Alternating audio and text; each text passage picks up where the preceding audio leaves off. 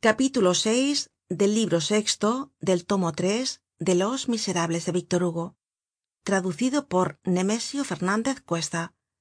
Capítulo vi prisionero. Uno de los últimos dias de la segunda semana mario estaba como de costumbre sentado en su banco teniendo en la mano un libro abierto del cual hacia dos horas que no habia vuelto una hoja. De repente se estremeció al final de la calle se verificaba un acontecimiento. El señor blanco y su hija acababan de levantarse. La hija habíase apoyado en el brazo del padre y ambos se dirigian lentamente hácia el medio del paseo donde se encontraba mario. Este cerró su libro luego le abrió y procuró leer. Temblaba. La aureola venia recta á él.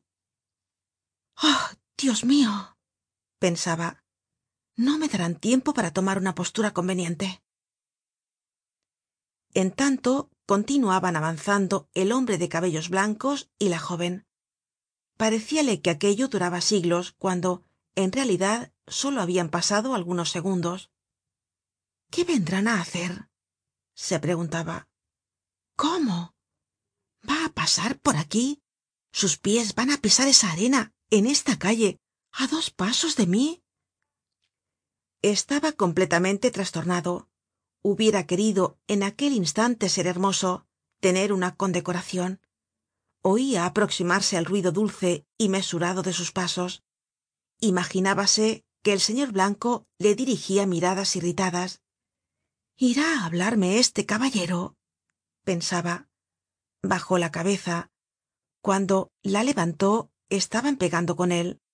La jóven pasó y al pasar le miró le miró fijamente con cierta dulzura pensativa que hizo estremecerse á mario de la cabeza á los pies.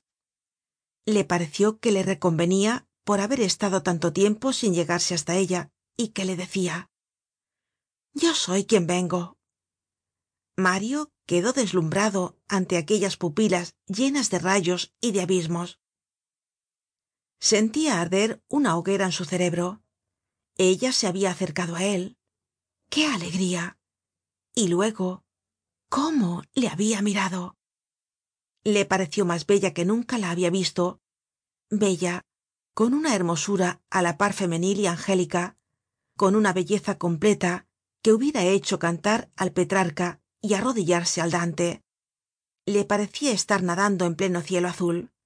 Al mismo tiempo estaba horriblemente incomodado porque tenia empolvadas las botas creia estar seguro de que ella habia mirado tambien sus botas. Las siguió con la vista hasta que desapareció. Luego se puso á pasear por luxemburgo como un loco.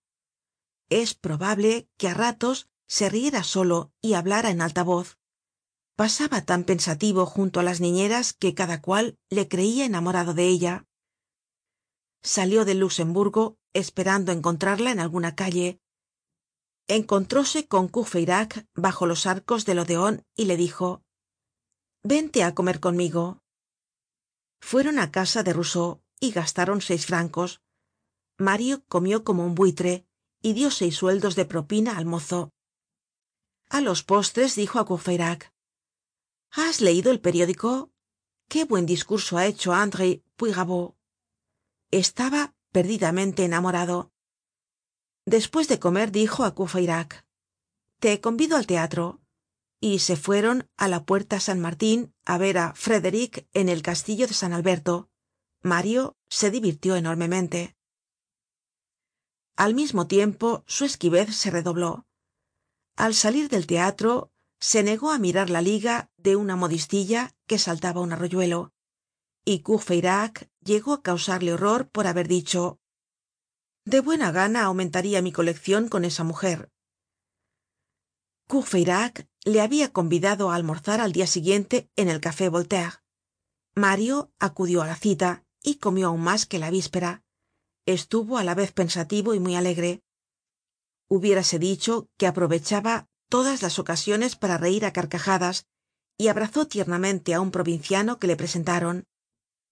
Habíase formado en torno de la mesa un círculo de estudiantes se habia hablado de las tonterías pagadas por el estado que se administran desde la cátedra en la sorbona.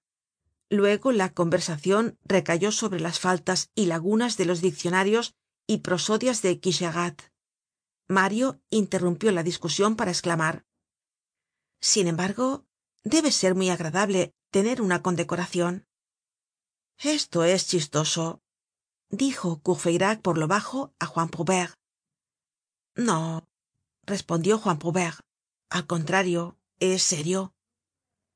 Y era serio en efecto. Mario se hallaba en esa primera hora violenta y llena de encanto en que comienzan las grandes pasiones. Una mirada habia hecho todo esto. Cuando la mina está cargada cuando el combustible está pronto nada es mas fácil. Una mirada es una chispa. La suerte estaba echada mario amaba á una mujer. Su destino entraba en lo desconocido.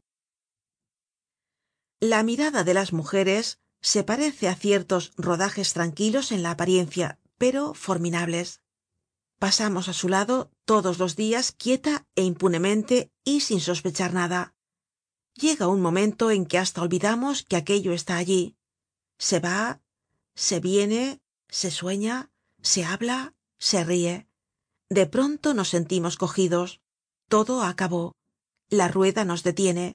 La mirada nos ha preso. Nos ha preso no importa por dónde ni cómo. Por una parte cualquiera de nuestro pensamiento que vagaba sin objeto. Por una distraccion que hemos tenido estamos perdidos.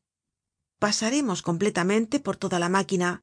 Se apodera de nosotros un encadenamiento de fuerzas misteriosas y en vano luchamos no hay socorro humano posible.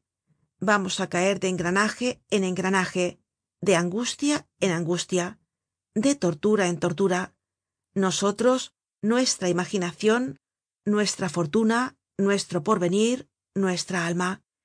Y segun que nos hallemos en poder de una criatura malvada ó de un noble corazon no saldremos de esa espantosa máquina sino desfigurados por la vergüenza ó trasfigurados por la pasion Fin del capítulo 6.